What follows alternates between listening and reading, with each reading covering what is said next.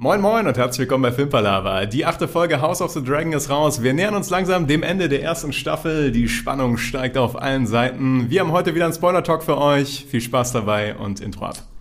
Okay, let's face facts. I know what you're thinking. But it doesn't make any sense. You're safer here than any place else. Now just lock yourself in and keep quiet. Just listen. Filmpalaver. Willkommen bei einer neuen Folge Filmpalaver, Folge 8. Also wir haben nur noch zwei Folgen vor uns. Und das wird jetzt bequatscht mit dem Niklas. Hallo Niklas. Hallo Tobi. Und mit dem Marcel. Guten Tag. Hallo Tobi, hallo Niklas. Wie traurig seid ihr?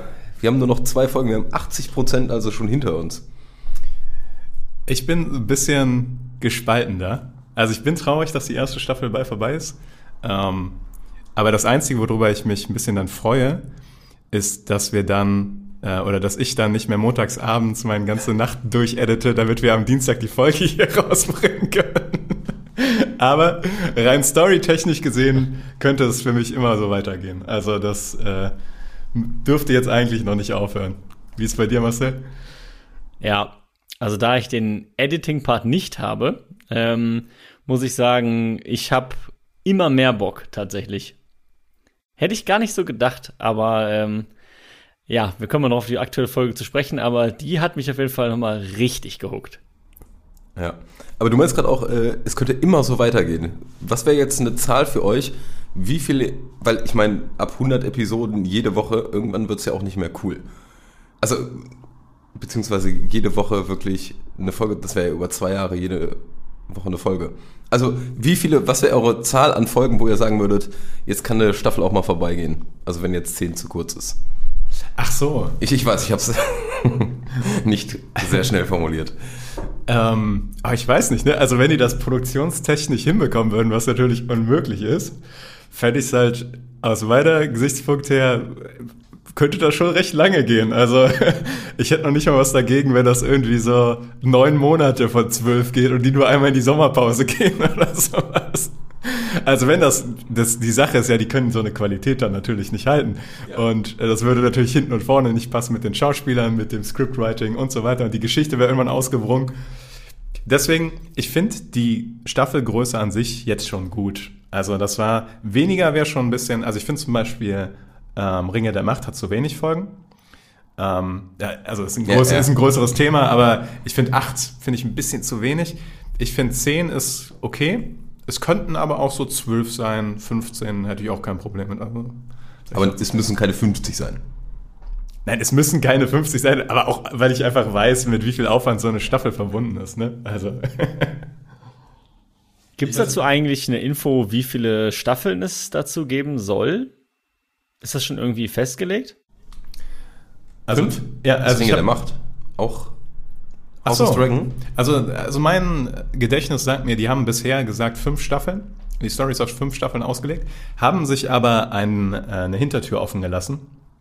Denn die haben gesagt, wenn House of the Dragon gut ankommt, dann wären sie auch bereit, andere Zeitbereiche innerhalb dieser Serie zu beleuchten, wo es auch um die Familie Targaryen geht.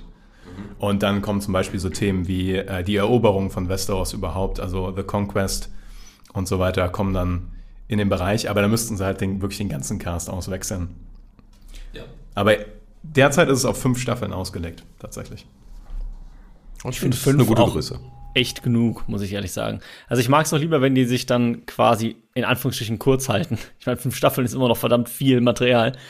Aber wenn sie dann auch zum klaren Ende kommen, also, ich muss ehrlich sagen, bei House of the Dragon jetzt, wie gesagt, ich bin jetzt gehuckt und ich hätte auch bestimmt jetzt nochmal Bock auf eine zweite Staffel.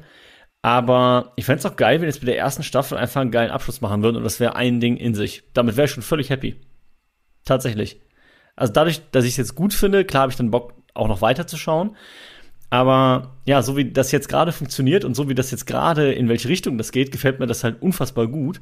Und ich denke mir auch, hey, jetzt in den nächsten zwei Folgen könnte man das eigentlich, diese Storyline, dadurch, dass auch immer diese Zeitsprünge da halt drin sind, zu einem Abschluss bringen, der mich auf jeden Fall zufriedenstellen würde. So. Wäre es für mich auch eine runde Sache. Also ich bräuchte dann nicht unbedingt noch Staffel 2, glaube ich. Ist ein Punkt, aber ich finde dann auch diesen Part ganz geil, dass man ein Jahr Pause hat, wo man nach und nach seine Spannung wieder aufbaut, die Vorfreude steigert und dann fetzt Staffel 2 rein. Deshalb finde ich auch äh, zehn Folgen eigentlich eine ganz äh, solide Bank. Ey, ich, besch ich beschwere mich auch nicht. ja.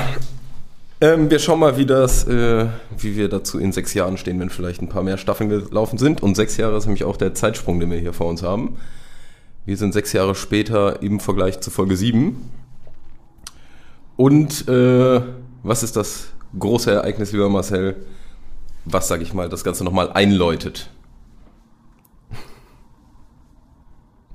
Ähm, Quizfrage. Ja, das Ganze wird quasi äh, dadurch, also meinst du, wie die Folge beginnt oder was das Ereignis ist, warum die zusammenkommen? Also es geht quasi darum, dass der, dass die See, Seeschlange ähm, sich wohl bei Kämpfen stark verletzt hat und halt fraglich ist, ob er überleben wird oder nicht. Und es sieht auch tendenziell eher schlecht aus. Und deswegen ist jetzt die Frage, okay, wer wird jetzt ähm, quasi da den, den Nachfolger stellen für wie heißt der Ort nochmal? Ich vergesse mal die Ortsnamen. Driftmark. Für Driftmark, genau. Und dadurch entstehen dann halt verschiedene Ansprüche, wo dann äh, eigentlich, eigentlich zwei Hauptansprüche. Zum einen eben ähm, Rhaenyras äh, Sohn, der ja offiziell sehr strittigerweise der Sohn von äh, Laenor ist. Ich glaube, Lucerys, um den geht's, ne? Ja. Mhm. Genau, weil Jakaris ja sozusagen der Thronerbe von Rhaenyra wäre, deswegen ist er dann als äh, Zweitgeborener und Sohn von Lenor für Driftmark, wäre quasi der, der Kandidat. Und aber auch äh, der Bruder von der Seeschlange, jetzt weiß ich seinen Namen, aber leider gerade auch nicht mehr, Velenor? Nee, Vaymond. Vaymond. Sagt eben auch, hey, Moment, alle wissen, das sind doch da die Bastarde vom Kraft. Äh, ich bin hier rein Blutes und bin der direkte, ja, Bluterbe sozusagen, bin der nächststehende Verwandte und deswegen ist es natürlich mein Anspruch, dass ich die Linie hier weiterführe. Das ist so der Aufhänger auf jeden Fall. Mich würde mich würd mal ganz kurz ähm, erstmal generell euer Eindruck der Folge interessieren. Also würdet ihr sagen, äh, Daumen hoch, Daumen runter oder welche Wertung würdet ihr der Folge geben von 1 bis 10? Im Vergleich zu den anderen Folgen? Also eher so, ob es besser, schlechter? Also ich. Nee, einfach ich die Folge für sich genommen. Wie fandet ihr die Folge einfach? Ach, auf jeden Fall eine 9. Ich habe ich hab ein paar Mini-Sachen, aber ich fand's super geil. Bin ich ganz bei dir und ich vermute auch bei dir, Marcel, weil du schon durchklingen hast lassen, dass dir die auch wieder super gefallen hat. Ich fand sie auch wieder mega. Obwohl sie so ruhig ist und eigentlich nicht so viel handlungsmäßig passiert, aber ich fand sie auch wieder on point, neun Punkte und auch nur das, weil sie vielleicht noch getoppt werden kann durch äh, vielleicht das, das, Finale der Staffel oder sonstiges, ja. Also ich muss sagen, ich fand es die beste Folge bisher überhaupt und zwar tatsächlich bei mir sogar mit Abstand. Also ich hätte der Folge tatsächlich 10 von 10 ge ge gegeben. Ich war so dabei die ganze Zeit und ich saß so gebannt vor meinem Fernseher. Also bei den anderen Folgen war ich auch ich fand es auch spannend und ich fand es auch cool und ich war auch mit dabei. Aber bei der Folge, ich war wirklich richtig drin. Also ich war wirklich richtig drin und ich fand die Szenen fast alle geil. Es folgte so eine coole Szene nach der anderen. Was ist cool, aber einfach Szene, die mir richtig gut gefallen hat, wo irgendwie alles zusammengepasst hat, was Dialog angeht, was ähm, das Setting angeht, was dann auch die anderen, also was Blicke angeht, also so viel, was mir da einfach extrem gut gefallen hat. Ähm, Deswegen für mich bisher die stärkste Folge. Klar weiß man nicht, ob noch ein Finale. Aber ich finde immer, man darf auch mal eine 10 vergeben, wenn man sagt, ey, ich war komplett am Start und fand es eigentlich durchweg eigentlich nur gut. Deswegen gibt es bei mir tatsächlich eine 10 von 10 für die Folge. 10 von 10. Ja, fetten Respekt. Not bad, not bad. Also, aber kann ich gut verstehen. Hat ja. mir auch sehr viel Spaß gemacht. ähm, jetzt ist wieder die Frage, wie viel wir springen wollen. Oder wollen wir doch wieder versuchen, ein bisschen die Chronologie zu wahren? Ich sag mal, die eine Frage ist, wie viel wir springen wollen. Und die andere, wie viel wir dann trotzdem springen werden. Ich würde vorschlagen, wir machen wie, wie immer, oder? Wir versuchen chronologisch anzufangen, das machen wir zwei Minuten und dann springen wir so viel wir wollen. Let's go. Let's go. Dann äh, versuche ich mich minimal noch an die Chronologie zu halten. Äh, eine Szene, die vielleicht nämlich so ein bisschen, äh, glaube ich, sonst äh, außen oder draußen rüberkippt, weil die so ja, ich glaube eher so eine Nebenszenerie ist. Und zwar äh, Damon, der ein bisschen rumklettert. Ja. Fand ich äh, geil, weil er, also er krabbelt ja in eine Art Drachenhöhle, sowas in die Richtung. Oder in der Drachenschlucht und findet drei Dracheneier. Das fand ich äh, eine geile Szene dafür, dass es ein kurzer Part war. und sonst überhaupt nicht mehr aufgegriffen wird. Aber du weißt, ja, das ist eine Szene, die wird für später vielleicht nochmal ein klein bisschen Interesse wecken. Fand ich geil. Ich fand die Szene auch super cool. Zum einen, weil man mal sieht, wie so ein Drachenei in der freien Natur quasi warm gehalten wird in diesem Matschding, was auch immer das war, was sich so ein bisschen wie so ein Eiterbeutel irgendwie aussah. Also das war cool designt, das hat mir sehr gut gefallen. Und ich fand cool, dass man gesehen hat, wie begeistert Damon davon ist. Also man spürt nochmal seine Verbindung zu Drachen im Allgemeinen. Also der ist halt Targaryen durch und durch. Und äh, das kam beides sehr schön raus in der Szene. Also fand ich auch cool.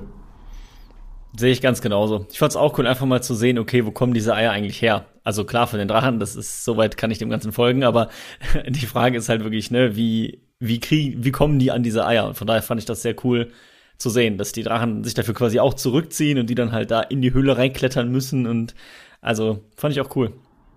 Und man sieht wieder diese beiden, ich nenne es mal diese Drachenkümmerer oder wie auch immer, die, äh, ja, ich finde es äh, schwer zu sagen, aber ich finde die auch super spannend. Also auch schon, wo man bei der Dragon Pit war, wo da einfach diese, ja, diese Drachenexperten, die müssen ja auch eigentlich wahnsinnig wertvoll sein, diese Menschen, die ich da so komplett mit auskennen. Und ich finde, die sind einfach, die machen ja nicht viel, aber die sind cool. Gefallen mir auf jeden Fall sehr. Ich habe mich immer gefragt, ob die diesen langen Stab nur dabei haben, um den Drachen so ein bisschen pieksen zu können. Weil so, also ganz ehrlich, was willst du da großartig mitmachen? Das ist Zahnstocher ja. für die Drachen. Ist vielleicht noch ganz interessant, wofür Damon diese Eier ähm, geholt hat. Denn er hat ja er erwähnt in dem Nebensatz, dass das die Eier von Syrax sind, also dem Drachen von äh, Rhaenyra. Und ähm, man bekommt jetzt, jetzt in der Folge ja auch mit, dass Rhaenyra und Damon zusammen Kinder kriegen, beziehungsweise schon haben. Und ähm, die, ich gehe davon aus, dass Damon hier auf der Suche nach Dracheneiern für diese Kinder war, um sie schon in die Wiege zu legen. Wird nicht explizit erwähnt, aber ich vermute, das ist der Plan von ihm. Würde erklären, warum er sich auch über drei Eier so sehr freut. Zwei Kiddies sind da, eins ist äh, in Anbahnung. Ja, Guter Punkt. Ähm, ja, aber das war ja so eine kleine Nebensache. Dann geht es ja eigentlich darum, dass äh, Rhaenyra und Co. und Damon unter anderem äh, auf nach Königsmund sich machen und glorreich empfangen werden. Ich würde noch kurz da ergänzen, was, weil das chronologisch davor ist tatsächlich und später auch noch ein wichtiger Handlungsstrang ist, dass Rhaenys, also die Mutter von Laenor, in dieser Folge wirklich eine sehr wichtige Rolle spielt und hier schon vorher ein Gespräch mit Waymond hatte darüber, wie die Erbschaft von Driftmark geregelt werden müsste. Und ich fand sehr interessant, wie sie Rhaenys in dieser Folge behandelt haben. Denn man kann sie am Anfang noch nicht durchblicken, wo sie steht. Ähm, steht sie eher bei den Grünen, also bei Alicent und bei Otto Hightower oder bei den Schwarzen Rhaenyra und Damon. Und zu Recht sagt Rhaenyra oder befürchtet Rhaenyra ja, dass sie immer noch äh, wütend auf die beiden ist, weil sie halt denkt, dass Damon und Rhaenyra ihren Sohn umgebracht haben. Und das hat bei mir direkt eine Frage aufgeworfen, die wir jetzt direkt diskutieren können, weil die nicht geklärt ist irgendwie. Warum haben Rhaenyra und Damon sie nicht einfach eingeweiht? Habe ich mich auch gefragt. Beziehungsweise ich hatte kurz erwartet, sorry, äh, dass äh, in dem Gespräch, was später zwischen Renewer und Rhaenys ist, dass Renewer das da ja irgendwie zugibt oder mal. Sie deutet es ja sogar an. Also in der Wortwahl, wie sie es sagt, ja. kann man sagen, okay. Ich habe nichts damit zu tun. Genau, du hast nicht gelogen, aber warum ja. sagst du jetzt nicht einfach, ja. ey, dein Sohn lebt, aber der musste weg? ist natürlich auch kritisch, aber das würde halt na klar, dramatisch ist das für die Folge, wäre das nicht so ideal gewesen, weil dann Rhaenys wahrscheinlich sehr klar auf der Seite von den Schwarzen gewesen wäre. Aber äh, man fragt sich schon, warum die das nicht gemacht haben. Ja, aber ich, ich dachte schon, dass ähm, das wahrscheinlich auch der äh, Wunsch von ihm war. Weil ich meine, das, also es wäre alles nicht akzeptiert gewesen, dass er mit einem Mann zusammen jetzt quasi wegfährt und überhaupt, dass er sich einfach vor seinen ganzen Pflichten und so verzieht. Also und ich weiß nicht, ob das so einfach, also ich, ich weiß noch nicht, wie sie das gesehen hätte. Also ob er das dann so einfach hätte machen können oder ob sie ihn dann jetzt, wenn sie es jetzt erfahren würde, nicht sofort suchen lassen würde und sagen würde, hey, holt mir den wieder zu zurück, der kann jetzt nicht einfach da sein eigenes Leben aufbauen. Ähm, also von daher, ich kann schon verstehen, oder ich könnte mir vorstellen, dass halt vorher ein Dialog zwischen ähm, Rhaenyra und ihm halt war, wo dann Lenor eben auch gesagt hat, hey, ähm, dann darf es aber wirklich niemand wissen und erst recht nicht meine Familie. Weil die werden halt die Ersten sein, die mir das nicht erlauben oder ne, mich halt daran hindern werden. Also mhm. ich fand das jetzt gar nicht so unschlüssig. Nee, unschlüssig nicht, nee. Aber es ist halt eine, die Frage, ob das strategisch das Richtige war von Damon und Rhaenyra. Ja, ähm. das stimmt natürlich. Wenn man sie auf, auf, seiner Seite haben möchte, ist es natürlich schwierig, wenn der Verdacht so nahe liegt, dass sie irgendwie mit dem Tod zu tun haben. Das ist natürlich tatsächlich strategisch diskutabel auf jeden Fall. Obwohl ich schon das Gefühl hatte, dass Rhaenys glaubt, dass die wirklich nichts damit zu tun haben. Ja, das, so das, wirkt es genau, für mich. So wirkt es, aber am Anfang von der Folge blickt man sie noch nicht ganz. Und nee. das finde ich aber, haben die sehr schön gemacht. Also, weil sie ist dann am Anfang noch so ein Enigma, was man nicht durchschaut und was dann tatsächlich ja auch im Endeffekt sehr wichtig ist, wie sie sich positioniert. Mhm. Ähm. Und ich sag mal, ist ja gut möglich, dass äh, Lano nochmal in irgendeiner Art und Weise auftaucht. Weiß ich nicht, dann erzählt Rhaenyra das am Sterbebett von Rhaenys oder irgendwie sowas. Lässt auf jeden Fall ja noch die Option offen, dass man am Ende da so eine kleine Läuterungsszene hat, sag ich mal, wo das rauskommt. Das stimmt. Das würde auch, würde auch, sage ich mal, schön dieses Leiden von Rhaenys, was ja auch ein Thema ist in der Folge, nochmal schön so eine kleine Katharsis geben, dass sie ja, genau. da noch so ein bisschen was bekommt, weil auch in dieser Folge steht sie ja irgendwann bei den ähm, Silent Sisters, wo die diese Toten Waymond aufarbeiten und sagt halt, der Stranger ist mir sehr bekannt. Ähm, und Tod umgibt sie halt rundherum. Und ja, äh, sehr, sehr spannend. Ja. Aber ich fand auch schön, wie sie dann im Prinzip, weil davor war ja das Gespräch mit äh, Corliss, wo er halt sagt, die Geschichte kennt kein Blut, sie kennt nur Namen. Und im Endeffekt hält sie sich ja jetzt tatsächlich an das, was er will. Das kommt dann auch später nochmal. Jetzt fange ich an zu springen. Mhm. es ist soweit. Aber nur, nur kurz, weil das jetzt damit halt direkt unmittelbar zusammenhängt. Sie wiederholt das ja dann auch nochmal eben dann vor Viserys, als es eben um die Frage dann, dann geht und wiederholt dann tatsächlich, weil er sagt, sie kann am besten wiedergeben, was ihr Mann, also Corliss, gewollt hat.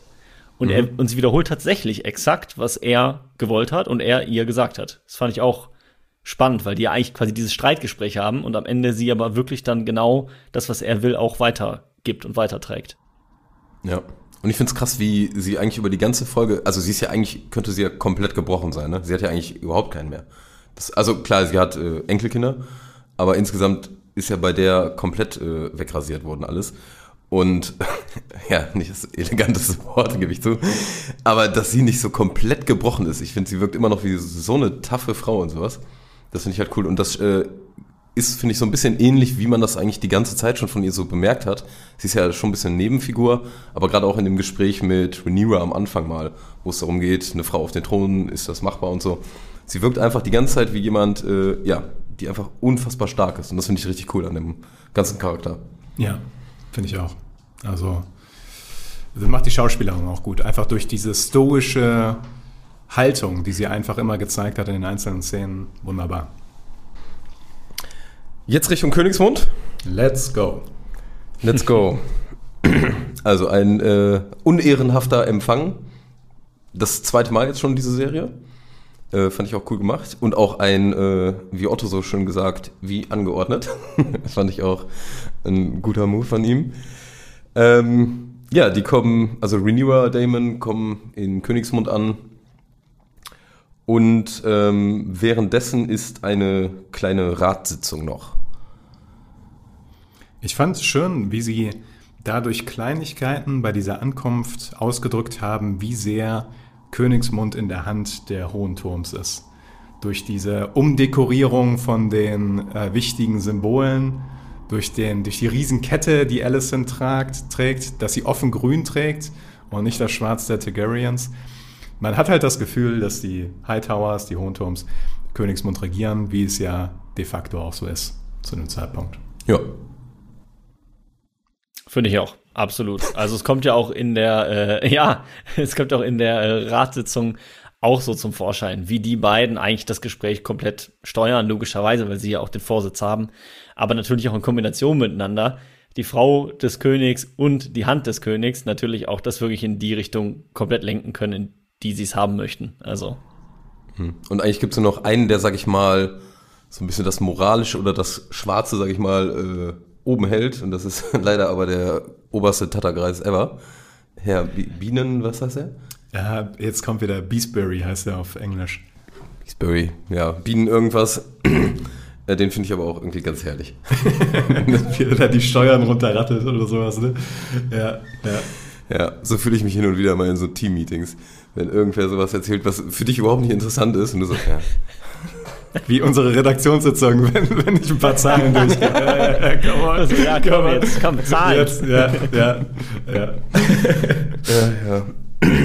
Aber da gibt es eine Kleinigkeit, die ich super cool finde, die Marcel wahrscheinlich noch nicht zu wertschätzen weiß. Ähm, aber da will ich noch ein bisschen das Spotlight kurz drauf richten. Als Alicent den kleinen Rat verlässt, da begleitet sie eine Wache und sie sagt, danke Sir Eric. Und er sagt, nee, nee, ich bin Eric. und das sind diese Zwillinge in der Königswache, die halt Eric und Eric heißen. Was halt komplett lächerlich ist, aber ja, fand ich ein schönes Detail, fand ich super. Ah, okay. Ja, nee, das, also ich dachte tatsächlich, dass es eher Ausdruck dafür ist, dass sie jetzt gar, dass sie jetzt schon mittlerweile so in dieser Position reingewachsen ist und so weit oben ist, dass sie tatsächlich in dem Moment einfach ihre Wachen miteinander verwechselt, weil es für sie so, ja, es sind halt Wachen.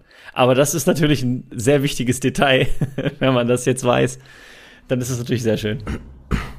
Und eins fand ich noch spannend, ähm, Rhaenyra und so, die werden ja empfangen von einem Typen dann. Ähm, Lord Caswell, habe ich mir rausgeschrieben. Ist das der, den, der ihr gratuliert, als sie das Kind bekommt, wo sie dann sagt, ähm, also ich, wo er noch so anbietet, ja, ich würde irgendwie unterstützen und dann meint sie noch, ich komme darauf zurück. Ist das der gleiche? Das, das könnte der auf der Treppe da, ne? Genau. Ja, das könnte der gleiche gewesen sein, aber schwer zu sagen. Also ah. habe ich auch nicht mehr so präsent. Fände ich cool, wenn es so wäre, sonst äh, ist es schade. Man jongliert halt mit so vielen Charakteren, ne? Ähm, also könnte der gewesen sein. Ja. Und dann geht's ab in, ins Schlafzimmer von Viserys. Und äh, ja, also Props für Viserys in jeder Hinsicht, was der da noch reißt. Aber mein Gott, sieht der runtergekommen aus. Also ich finde, der würde ist kurz davor, eigentlich einen guten White Walker abzugeben. Ja. Und der hat nachher diese geile goldene Maske und hat mich dann direkt wieder an den Crab King da erinnert. Crab Feeder. Crab Feeder, genau, ja. ja. Ich auch lustig. Ich fand, ich fand ähm, als, man, als sie in den Raum reingekommen sind, haben die das schön symbolisch dargestellt, weil die diese, ähm, diese Modellstadt Valyria gezeigt haben. Und da sind überall Spinnweben drauf. Und du weißt halt, okay, selbst das, was Viserys am liebsten gemacht hat, nämlich sein Lego da basteln und so weiter, das äh, macht er nicht mehr. Und das ist halt dann nochmal, klar, dann siehst du danach die halbe Leiche, die da drin liegt und es wird nochmal so demonstrativ gezeigt, aber es ist auch ein schönes Symbol dafür, mhm. dass da nicht mehr alles im Argen ist. Also ich muss sagen, da ging es für mich los, dass ich angefangen habe, die Folge fantastisch zu finden. Weil ich fand ihn wirklich in seiner Gebrechlichkeit so unfassbar gut dargestellt. Also da auf jeden Fall Props an, was, was immer das alles war, Maske, CGI, keine Ahnung. Es war unfassbar gut gemacht. Ich dachte wirklich, das ist so Dead Man Walking. Mhm. Ähm, und fand dann aber auch die Szene einfach richtig geil, wie die da reinkommen. Und dann das, was ich eben schon meinte, mit Blicken und wie die miteinander interagiert haben, auch da schon. Das setzt sich dann fort in den weiteren Szenen, aber auch da schon, wie auch Damon seinen Bruder sieht.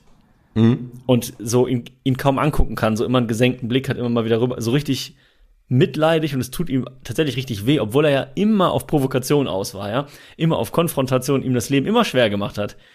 Aber da kommt dann wieder das, was ähm, ich ganz am Anfang schon mal nice fand, dieses ähm, du kannst über meinen Bruder reden, nee, ich darf über meinen Bruder reden, wie ich will, du darfst es nicht. Und es ist halt immer noch sein Bruder und das merkt man in der Szene irgendwie dann doch in da schon, allein da schon. Ja, ich, schon das Wort Bruder, das fällt so oft äh, in dieser Szene. Also Damon nutzt das ja auch so, ich sag mal, wahrscheinlich auch sehr absichtlich, dass es immer Bruder ist und nicht König Viserys oder irgendwie sowas. Das fand ich halt auch cool. Zeigt dann doch nochmal, ja, irgendwie es sind halt Brüder und irgendwie verbindet die auf jeden Fall was. Das finde ich cool. Fand ich auch hervorragend. Vor allem diese kleinen Blicke von Damon, wo er es nicht ertragen kann, Viserys so zu sehen. Ja. ja. Fand ich auch unglaublich stark. Was man in der Szene auch schon spürt, ist, dass Rhaenyra so eine gewisse Angst umgibt, finde ich. Dass sie tatsächlich Angst hat vor der Thronfolge, vor dem, was da kommt. Und das hat, haben sie auch schön eingefangen, dass sie ja nicht nur sich Sorgen macht um die Thronfolge an sich, sondern auch um die Familien und das, was da kommen könnte. Mhm. Fängt in der Szene schon an, haben sie später nochmal verstärkt, wo sie ihn nochmal nachts besucht. Ja.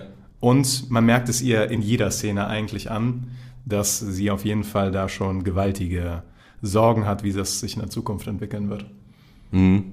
Das ist ja auch immer wieder die Frage, was ja auch vorher schon mal war, ist das ein cleverer Schachzug oder ist das Verzweiflung? Das sind ja so diese beiden Themen, die öfter spielen. Und cleverer Schachzug ist natürlich äh, auch, wie die ihren einen Sohn nennen. Und das fand ich dann auch eine richtig schöne Szene, wie, ähm, also dass sie den natürlich nach dem Vater nennen, ist, ist natürlich immer, ich würde natürlich jeden dann freuen, ne? Wenn du dann alt und kurz vorm Sterben bist und dann hast du jemanden, der sozusagen deinen Namen dann, dann doch irgendwie fortlebt. Aber da fand ich dann auch so krass, äh, wo du auch äh, die Blicke die ganze Zeit so lobst. Dann haben die dann ein Kleinkind, also klein Viserys, und der guckt genauso, wie der gucken müsste, wenn man so eine alte Halbleiche anguckt. Du siehst nämlich so dieses leicht angstvolle, quengelige Gesicht und dass der, ja, sich komplett un unwohl fühlt. Und das fand ich halt auch so geil. Also, dass man so einem kleinen Kind, also ich weiß ja nicht, was die dem da gezeigt haben in Wirklichkeit, aber äh, krass, äh, also krass cool. Ist auch ein schöner Hinweis darauf, wie wichtig Namen sind. Auch in dieser Folge nochmal. Ja. Da, da gibt da gibt's ja noch einen zusätzlichen kleinen Bitch-Slap in Richtung der Grünen von Rhaenyra und äh, Damon, nämlich dass sie ihr, der gerade im Bauch ist, äh, Aegon nennen wollen, wie der erste Sohn von Alicent und Viserys heißt, wie Aegon der Conqueror heißt und wie Jon Snow im Endeffekt heißen wird, was diese Prophezeiung nochmal so dubios macht und was dann auch zu der sage ich mal, wichtigen letzten Szene führt, wo Alicent etwas ganz frei interpretiert hat, was yeah. Viserys dann noch gestammelt hat, so als seine letzten Worte. Ähm, und dass jetzt beide Familien einen Aegon haben, macht es natürlich nicht leichter zu verstehen für den Zuschauer, aber macht die ganze Sache, was die Namen angeht, nochmal ein bisschen trickiger. Ich, ich habe eine kurze Frage, ähm, weil jetzt bin ich leicht verwirrt. Aegon ist also nicht der, der im Hintergrund da schon sitzt, sondern das ist der, der im Bauch ist? Ach so. Weil das, da, bin ich, da, da bin ich mir nee, nicht ganz sicher gerade. Ich, ich glaube, Aegon ist schon der Kleine. Also ich glaube, der, der Aegon ist schon da. Hatte ich auch gedacht und der im Bauch wird noch gar nicht angesprochen, dachte ich. Weil zumindest die Kamera ist so scharf gestellt auf den, der im Hintergrund sitzt, der Kleine. Mhm. Und dann sagt sie Aegon, dann wird die Kamera, sag ich mal, auf den Viserys, äh, also den kleinen Viserys äh, gerichtet, dann sagt sie Viserys und ich glaube, von einem dritten spricht die ja gar nicht. Ich dachte, das wäre der im Bauch. Ah, das kann sein. Da bin ich mir gerade nicht ganz sicher. Sonst wäre das mit meinen drei, mit den drei Eiern äh, falsch gedacht. Es sind auf jeden Fall drei, aber die Frage, wer Aegon von den beiden jetzt ist, ich weiß nur, dass er Egon der Jüngere später genannt wird. So, also, aber ja. Ist auch äh, herrlich. Also Aegon, wie gesagt, kommen wir ja ganz am Ende nochmal zu. Mann, ist das hier verwirrend alles. Also auch schon, dass es Damon und Waymond gibt und Aemond. Also die machen es einem nicht leicht. Deshalb haben wir noch mal äh, so eine kleine, äh, so einen kleinen Stammbaum hier. Vielleicht hilft das ein bisschen. Den musst du jetzt einblenden. Ja, mache ich. Den, ich habe den beim letzten Mal schon inflationär benutzt. Immer, immer wenn es tricky wurde, habe ich den immer reingeworfen, weil das hilft, glaube ich, den Zuschauern schon. Das hilft, glaube ich, enorm, um irgendwie folgen zu können. Also, das hilft mir selber ja auch. Sonst komme ich ja selber auch durcheinander. Aber ja. Aber ja, genau, ich glaube, zu, zu der Thematik mit dem Aegon kommen wir später eh, eh nochmal, gerade mit der letzten Szene. Aber ich fand noch in der Szene auch äh, zum Beispiel ganz, ganz cool, dass wir dann sehen, oder der Damon, der riecht dann an den Becher und äh, riecht halt so, ah, okay, das ist halt dieser Mohnblumensaft. Und dann kam bei mir auch erst dieser Gedanke, ah, okay, die betäuben den jetzt einfach und machen da ihr eigenes Ding. Aber im Endeffekt, als sie dann meinten, ja, du musstest, du müsstest sie mal ohne sehen, konnte ich dann auch die Hightowers wieder verstehen, weil ich mir dachte, okay, ganz ehrlich, der ist ohne halt wirklich ein absolutes Wrack voller Schmerzen. Also wusste ich dann nicht mehr, ob das jetzt nur den einen Zweck hat oder ob es auch wirklich zu seinem Besten ist. Also wahrscheinlich so eine Mischung aus beidem, aber. Das ist eigentlich das, was fast jede Handlung von jedem Charakter in dieser Folge vereint. Man weiß nie, ob das ein Politikum ist oder ob das guter Wille gegenüber Viserys ist. Also Fast jede Handlung ist so. Also das ist nie, macht ihr das jetzt deswegen oder deswegen? Weil auch Damon pusht ja eine Agenda, als er neben Viserys am Bett steht. Er sagt ja, hey, du musst das mit der Nachfolge regeln, ja. so mit Driftmark. Aber gleichzeitig hat er riesen Schiss um seinen Bruder. Und Rhaenyra das gleiche, Alice sind das gleiche. Man weiß nie, ob es Politikum oder echter, äh, echte Nächstenliebe ist. Obwohl ich bei einer Person das Gefühl habe, da ist es nur Politikum und das ist Otto. Otto kommt mir nicht, also in der Folge, Ja. also Alicent wieder mehr, als wäre die menschlich oder da merkt man wieder mehr Gefühle als in der letzten Folge auf jeden Fall. Aber Otto, da gibt es ja auch eine Szene nachher, wo der da mit dem rumhängt. Otto ist, glaube ich, für mich, ist, ja, pures Politikum. Man sieht es eigentlich am ehesten an seinem Gesicht, als Viserys in den Thro Thronraum reinkommt. Damit hat er nicht Not gerechnet. happy. Das hat seine Pläne durchkreuzt. Ja, damit hat keiner gerechnet. Aber wir müssen äh, noch einmal zurückspringen, würde ich sagen, ähm, weil noch diese ganze Szenerie mit ähm, Aegon, also dem schon etwas älteren, und Diana, also diesem Dienstmädchen ist das, ne? Oder aufkommt, äh, wo, ja, wir müssen die ganze Szene nicht komplett besprechen, aber ich habe eine Frage äh, an euch. Glaubt ihr, dass Alicent äh, nach dem Gespräch mit Diana ähm, ihr was gegen eine Schwangerschaft gibt? Oder glaubt ihr, dass das Gift ist? Nein, ersteres. Erst- Also für, für mich ziemlich eindeutig ersteres. Ich habe auch kurz überlegt, aber allein aufgrund der Art und Weise, wie sie auch danach mit ihrem Sohn umgeht und wie sie auch in der Szene, finde ich, agiert, würde es jetzt für mich keinen Sinn machen, wenn sie die jetzt vergiften würde. Also ich glaube, die will einfach so sicher gehen, dass da keine Nachfolge kommt und abstreiten kann sie immer noch alles, weil es ist halt eine 1 zu 1 Situation gewesen. Kommt wahrscheinlich auch des Öfteren mal vor. Ähm, und von daher, glaube ich, ist es einfach gegen die Schwangerschaft. Also, aber, Glaube ich tatsächlich auch. aber es ist ja, äh, denke ich tatsächlich auch, bin ich eurer Meinung. Aber jetzt ist noch der Punkt, ähm, das Dienstmädchen, das den äh, Trank bringt, sage ich mal, die sehen wir ja ganz am Ende. Ich springe jetzt, aber die Szene ist halt sonst relativ losgelöst. Ähm, und das ist ja eine ja, Untergebene von Miseria, also von der Einmeisterin der Flüsterer. Deshalb habe ich mich gefragt, ähm, ist wahrscheinlich, hat so seinen Grund, dass die das nochmal so zeigen. Also da frage ich mich auch wieder, wo führt das hin? Was wissen die? Was führen die im Schilde? Und welche Vor- oder Nachteile hätten die, eher eine Schwangerschaft abzubrechen oder eher vielleicht auch jemanden zu töten? Also finde ich wieder spannend auf jeden Fall äh, für zukünftige Folgen aufgearbeitet. Ja, das fand ich auch. Das stellt viele Fragen. Also vor allem, weil man jetzt auch ein Gesicht wirklich mit so einer Markt verbinden kann. Vorher war das ja immer so ein bisschen, dass die noch auswechselbar waren, so vom, zumindest für den Zuschauer. Aber jetzt haben sie die so positioniert in der Folge, dass sie definitiv eine Rolle spielen wird und ja auch schon in der Folge gespielt hat. Denke ich auch. Aber ich würde gerne noch auf was anderes eingehen. Nämlich ähm, ist mir auch erst aufgefallen, als ich das, die Folge nochmal geguckt habe, dann so ein bisschen durchgeskippt. Entschuldigung. Und zwar wird in der Folge ein bisschen gegenübergestellt, wie Aegon, der ähm, älteste Sohn von Alicent und Viserys, sich verhält und wie äh, Jace sich verhält. Denn es gibt vorher noch auf Driftmark eine Situation, wo Jace sich wirklich Mühe gibt, ähm, valyrisch zu lernen, glaube ich, und zu verstehen, wie halt die, die Sachen funktionieren. Und ich finde es wunderbar, wie sie da gegenüberstellen, dass der Bastard, der kein legitimes Recht hat, quasi sich Mühe gibt. Und wenn man nur nach, sage ich mal, menschlichen Aspekten gehen würde, wäre er wahrscheinlich die bessere Wahl. Und dann Aegon, der quasi von der Ge- Geburtsrecht her der echte Erbe wäre, da halt das durchzieht, was er auch immer da durchzieht, was ein bisschen für mich nach Vergewaltigung klang und nach er äh, kümmert sich um nichts. Gleichzeitig dann auch noch gespinnt mit der Sache, dass er dafür danach ja auch nicht gefragt hat nach dieser Position. Ja, ist richtig. Aber das haben sie schön dagegeneinander ausgespielt. Mhm. Das hat ja Voll. auch äh, äh, Lord Bienengraben heißt er, glaube ich, oder irgendwie sowas. Der hat ja sogar auch irgendwann ganz kurz diese Frage aufgeworfen, da ging es um Nachfolger Driftmark, aber äh, es geht nicht darum, ob er dafür geeignet ist, sondern er hat das Recht darauf.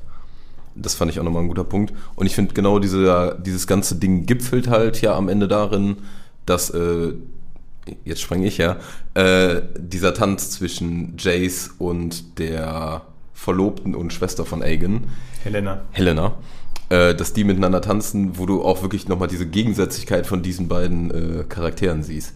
Obwohl man da das auch so interpretieren kann, dass das eine Retourkutsche von Jace gegenüber natürlich. Aegon war, weil der vorher seine Frau angemacht hat quasi.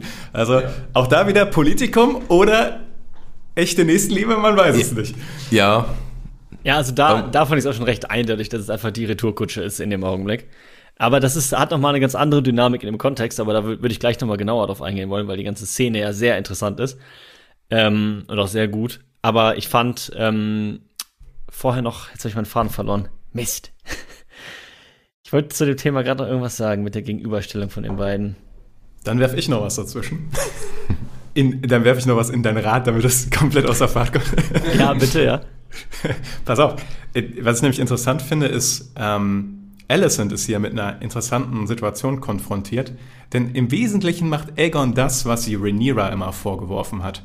Also Rhaenyra ist ja quasi Teamspaß. Teamspaß, so, ja, ja so. genau. Und äh, hat sich, hat all die Regeln gebrochen, an die sich ähm, Alicent immer gehalten hat. Und ihr eigener Sohn macht jetzt de facto das Gleiche auf noch eine noch perversere Art und Weise. Und ähm, sie ist auf einmal mit der ja damit konfrontiert, dass das äh, ihr eigenes Team auch macht und quasi sie den moralischen Punkt da auch schon wieder komplett verloren hat. Also ja.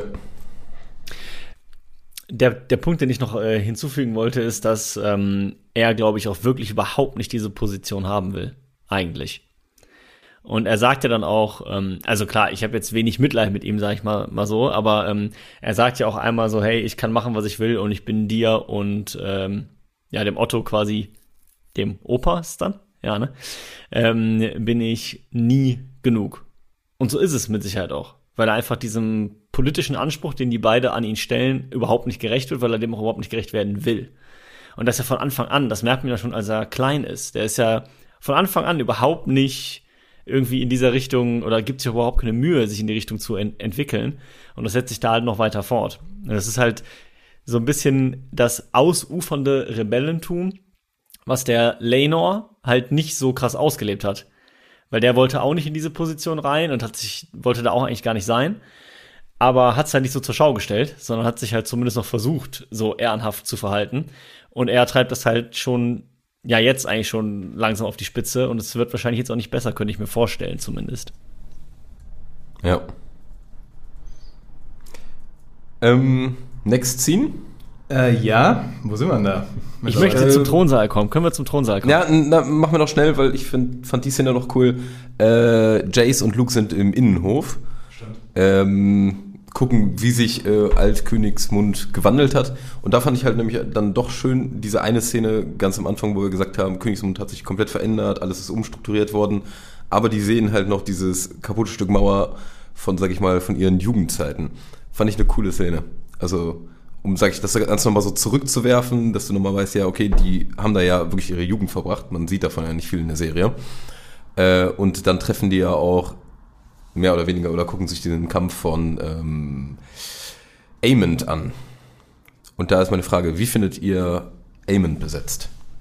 Also, ich finde, ähm, zum einen finde ich das, es ist unglaublich, wie dicht diese Serie ist. Ne? Wie, auch über die Szene könnte ich jetzt wieder eine Viertelstunde reden, weil muss man sich mal vorstellen, was für eine fantastische Serie. Also, ähm, weil ich finde, Amond ist halt, ich habe hier so eine Liste wieder mit Goofy Stuff und auf Goofy Stuff steht halt, wie krass Amond gealtert ist und wie krass alle anderen gealtert sind. Weil Amond ist halt schon, der hat die Pubertät, aber der Olli reingekloppt, ey, weil er auf einmal aussieht wie halt Mitte 30.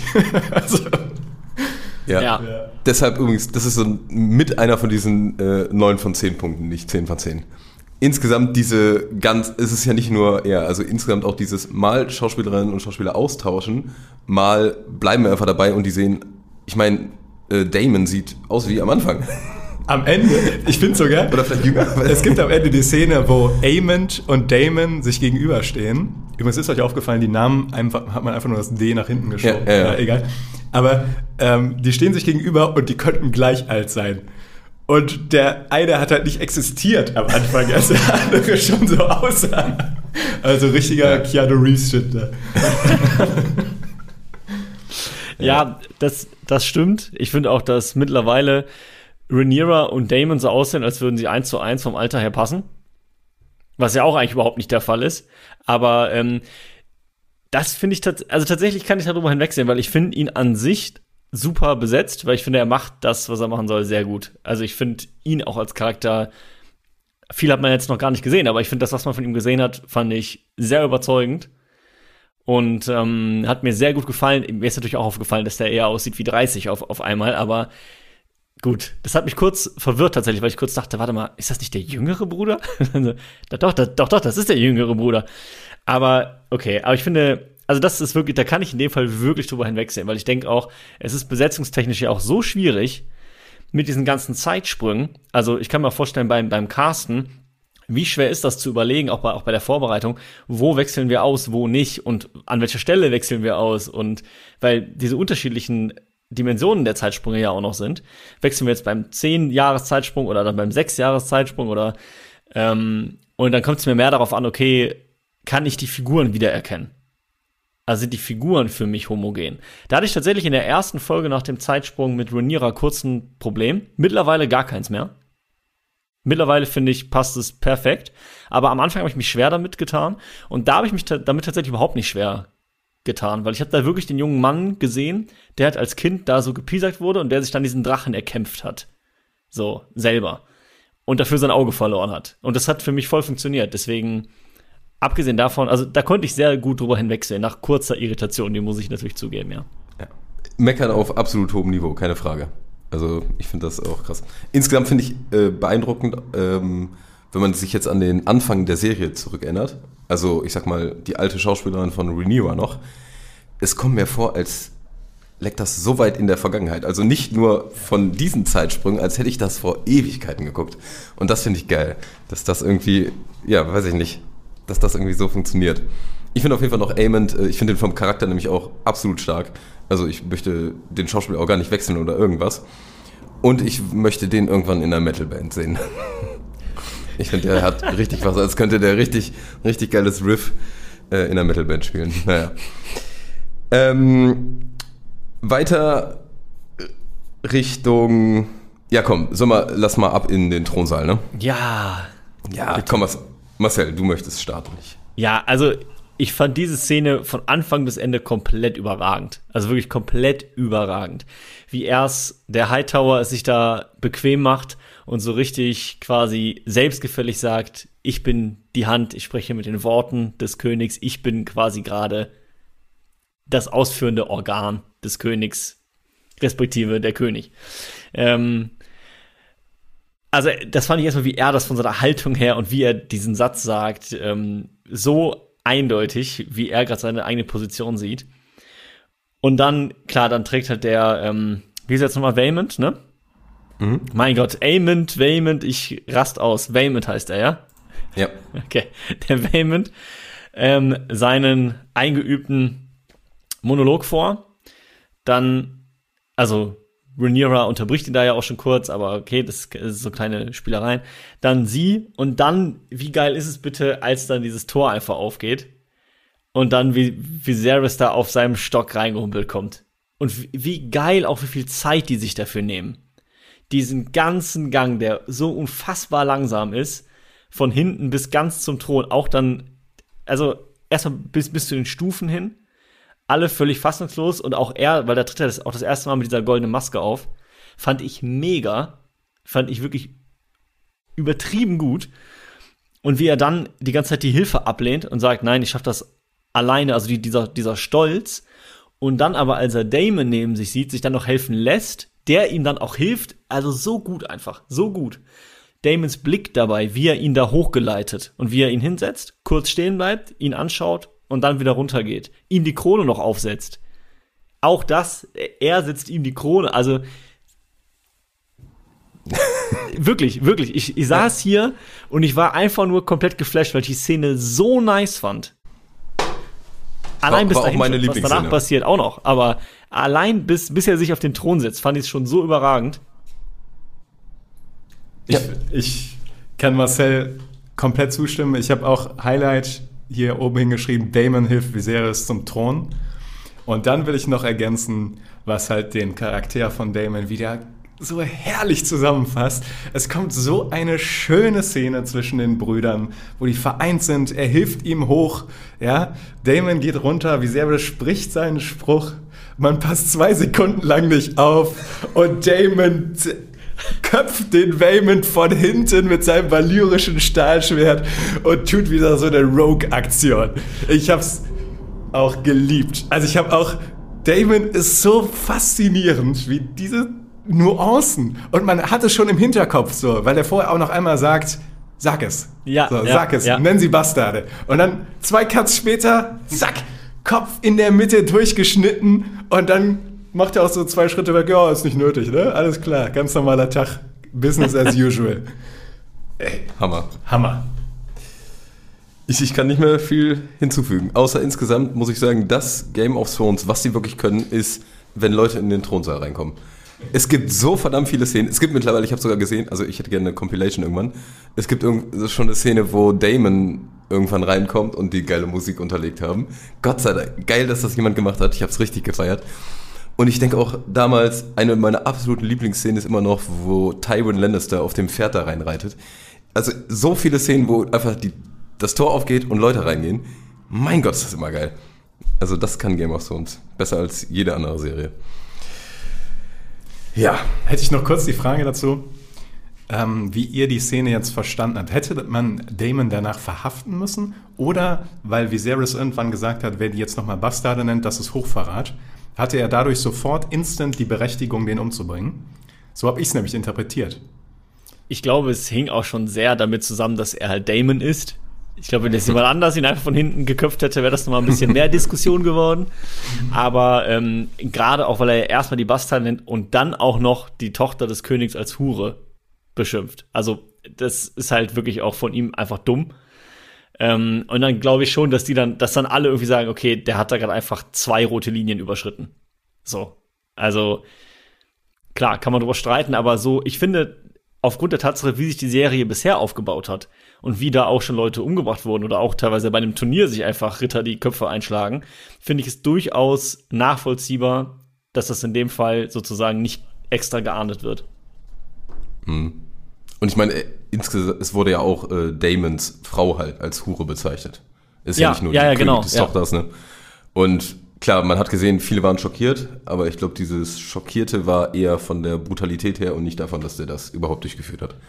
Weil ich glaube schon, dass das insgesamt akzeptiert wurde. Nennen wir es mal so.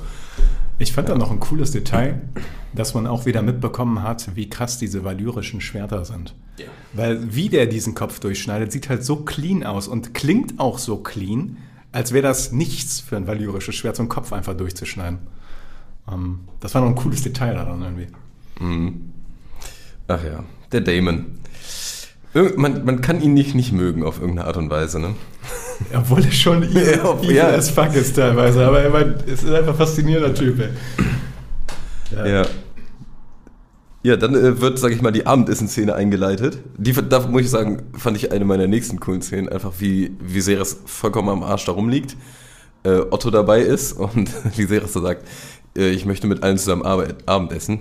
Und Otto so, ähm, es ist morgens. Ja, ich meine heute Abend. das fand ich richtig gut.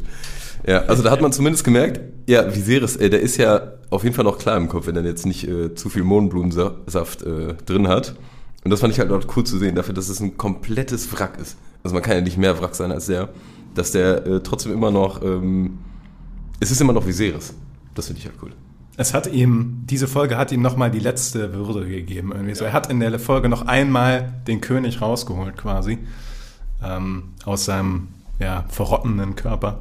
Ähm, aber man merkt auch, dass er es halt nur so zehn Minuten lang abrufen kann und dann alles in sich zusammenbricht. So. Also, dass der ist schon am Ende so. Aber ich finde es schon faszinierend, was du am Anfang auch mal meintest, Niklas, dass in den Büchern, ähm, die ich jetzt ja nicht gelesen habe, aber du meintest ja, man hat schon immer das Gefühl so, ah, irgendwie trifft er falsche Entscheidungen und ist jetzt irgendwie nicht so der Sympathieträger.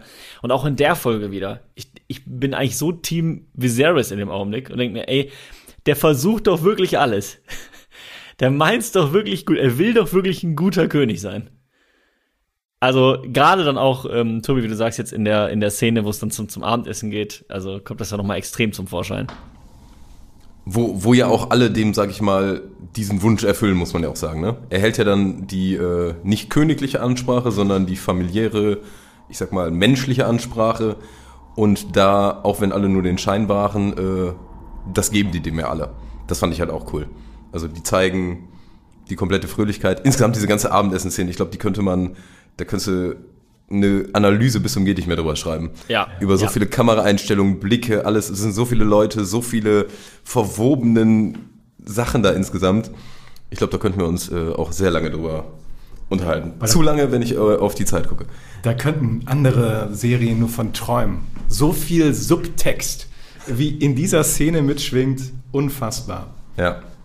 Zum Beispiel auch ähm, das, das verrottete Gesicht von, von Viserys den Hightowers zugewandt ist und sein gesundes Gesicht den Rhaenyra und Damon ist auch schon sowas so könnte Zufall sein, wahrscheinlich mhm. aber nicht. Also das ist schon haben werden sich auch schon irgendwie Gedanken darüber gemacht haben.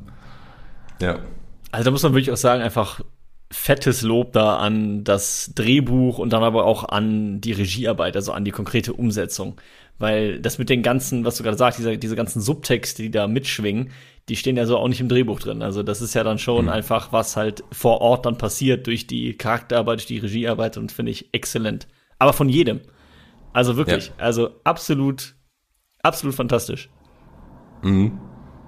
Ich glaube auch nicht, dass die das alle nur ihm zuliebe sagen. Ist zumindest in der Szene nicht nee, mein nee, Nicht alle, nee. Ja.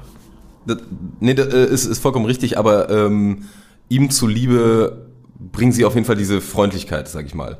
Dieses, ja, okay, wir sind eine Familie, wir machen das jetzt für den Moment. Ich glaube, relativ viele von den Sätzen waren ja dann auch doch äh, ehrlich und ernst gemeint. Und man merkt ja, sag ich mal, wie die ganzen Erwachsenen gefühlt äh, doch eher zusammenhängen. Oder zumindest, sag ich mal, dann doch äh, die Verbundenheit merken.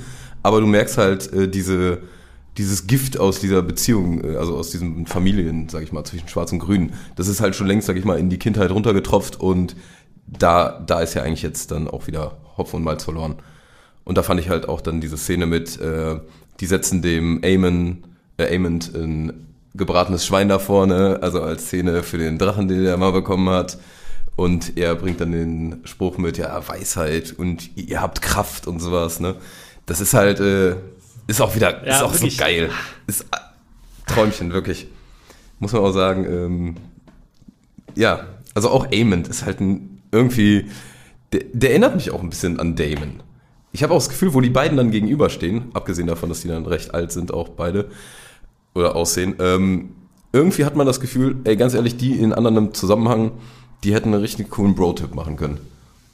Ja, ja, beziehungsweise man merkt halt, dass im ganzen Raum niemand Amond die Stirn bieten kann vom, vom, in dem Level von dem, von der Evilness oder von dem, von dem, auch von dem Kampferfahrung äh, und so weiter. Man merkt ja vorher, dass er ein großer Kämpfer anscheinend geworden ist. Außer wenn Damon sich ihm in den Weg stellt, dann hat man auf einmal das Gefühl, das ist der Spiegel von ihm, der noch krasser ist und ihn einfach nur ansmirkt und ja. den Blick hält und Amon dann irgendwann weggucken muss, weil Damon ist halt the real deal. also das, äh, das war schon fantastisch. Also, ja. Und ja, und ich fand auch nochmal schön, also da auch nochmal äh, Renewer und Alicent, also die Szene von den beiden, wirkte nämlich ehrlich. Und fand ich schwer, das rüberzubringen nach allem, was jetzt vorher war, dass man da so eine, ja, doch tiefgreifende Verbundenheit von früher irgendwie doch wieder merkt. Ähm, fand ich richtig cool. Und dann auch den Satz, fand ich äh, von Renewer geil, so leichtes Vorstellungen gefühlt. Äh, ja, ich äh, bin jetzt nochmal weg, bring die Kinder weg und ich kehre auf Drachenschwingen zurück. Da habe ich mir auch so gedacht, ja, aber ich glaube, das wird nicht so freundlich werden. aber naja. Auch die Blicke, ne, die vor allem Amond so Richtung Jace und Luke wirft. Ich, ich, vermute jetzt mittlerweile, Luke hat ihm damals das Auge ich, ich, konnte das nämlich in der Folge nicht auseinanderhalten, ob es Jace oder. Aber so wie Eamon die ganze Zeit Luke. Das war der Jüngere. Ja, genau. Das war Luke, ja. Und ich finde, da haben sie es auch noch in der Folge geschafft, dem noch ein bisschen Spin zu geben, weil der hat auch keinen Bock auf seine Rolle. Also, das merkst du auch, dass der eigentlich überhaupt nicht Lord of Driftmark sein will. So. Nicht so sehr wie Aegon vielleicht, aber kann sein, ja. Also, Aegon also, hat überhaupt keinen Bock auf, äh, ja, auf den ja, Thron, ja, so meinte ich das. Ja, ja. ja. wobei ich fand, schon, also ich habe ihm das jetzt gar nicht so krass angemerkt. Also ich fand schon, aber was ich zum Beispiel witzig fand, als dann dieses äh, Gespräch im Thronsaal kommt mit, äh, ja, und wir werden sie jetzt miteinander verloben, da haben die beiden Jungs so kurz irritiert ihre, ihre Mom angeschaut. So ich so, ähm, what? Die Info wäre cool gewesen. Ne? Ja, genau. Ja. Okay, äh, gut, dann äh, heiraten wir die jetzt wohl, alles klar. Aber das, das fand ja. ich auch so eine schöne Kleinigkeit, wie sie das so sagt, ja, die werden jetzt äh, mit meinen Söhnen verheiratet und beide sie so angucken, so, hä? ja. Ach ja. Ja, und danach ähm, kommen wir eigentlich zur letzten Szene, ne? Ja, ist auch noch sehr interessant. Also. Ja. Weil, ich sag mal, also wie habt ihr das interpretiert? Habt ihr es so interpretiert, dass Alicent es wirklich falsch verstanden hat? Oder dass sie es einfach so ausgelegt hat, wie sie gerade Bock hat? Ich habe es so ausgelegt, dass sie es, ich habe es ausgelegt, dass sie es ähm, tatsächlich falsch versteht, weil sie weiß ja nicht, warum er das gerade erzählt. Also er erzählt das ja, weil Rhaenyra ihn ja vorher gefragt hat. Ne, dieses Lied von äh, ist, ist das wahr und ne und das ist ja dann quasi, dass er wieder so im Fiebertraum ist und dann erst auf diese Frage quasi antwortet. Er merkt nur, jemand ist bei mir, verwechselt die sozusagen miteinander und sagt dann eben, ja, ne, so und so. Und aus ihrer Sicht also, ja, es ist natürlich schwierig, weil ich bin auch der Meinung, dass sie es falsch versteht. Im, Im Sinne von, dass er jetzt nochmal so letzter Wille mäßig quasi sagt, hey, ähm, du musst es richten und du musst halt deinen Sohn quasi, der muss das Land einen. Aber auf der anderen Seite denke ich mir, wenn sie mal drüber nachdenken würde, es macht ja tatsächlich wenig Sinn anhand dessen, wie er zuletzt handelt. Also wenn er doch der Meinung ist, dass äh, sie und ihr Sohn Aegon das Ganze richten sollten, dann würde er ja nicht die ganze Zeit so handeln, wie er handelt. Also es macht dann eigentlich, wenn sie mal drüber nachdenken würde, inhaltlich nicht so viel Sinn. Aber so wie es in der Szene dargestellt wird, habe ich schon das Gefühl, dass sie jetzt denkt, ich und er, wir beide müssen es richten. Also ich glaube auch eher, dass sie es wirklich falsch versteht und nicht falsch verstehen will. Weil, also er leitet das Ganze ja auch ein mit, es tut mir leid, es tut mir leid.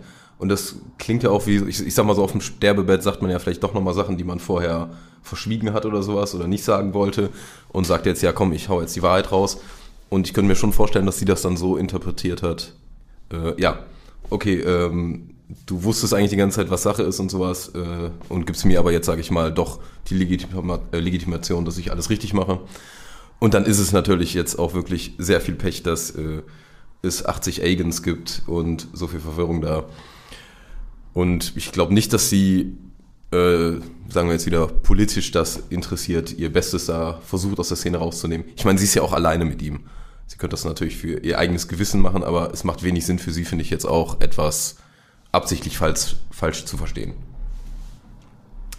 Ja. Tipp ich drauf. Ja, ja. Ja, und man merkt ja auch, äh, also er, also es ist ja auch hart, ne? Also vielleicht auch gut, dass sie das gar nicht so mitbekommt, weil indirekt eigentlich redet Viserys ja mit äh, Rhaenyra, gedanklich.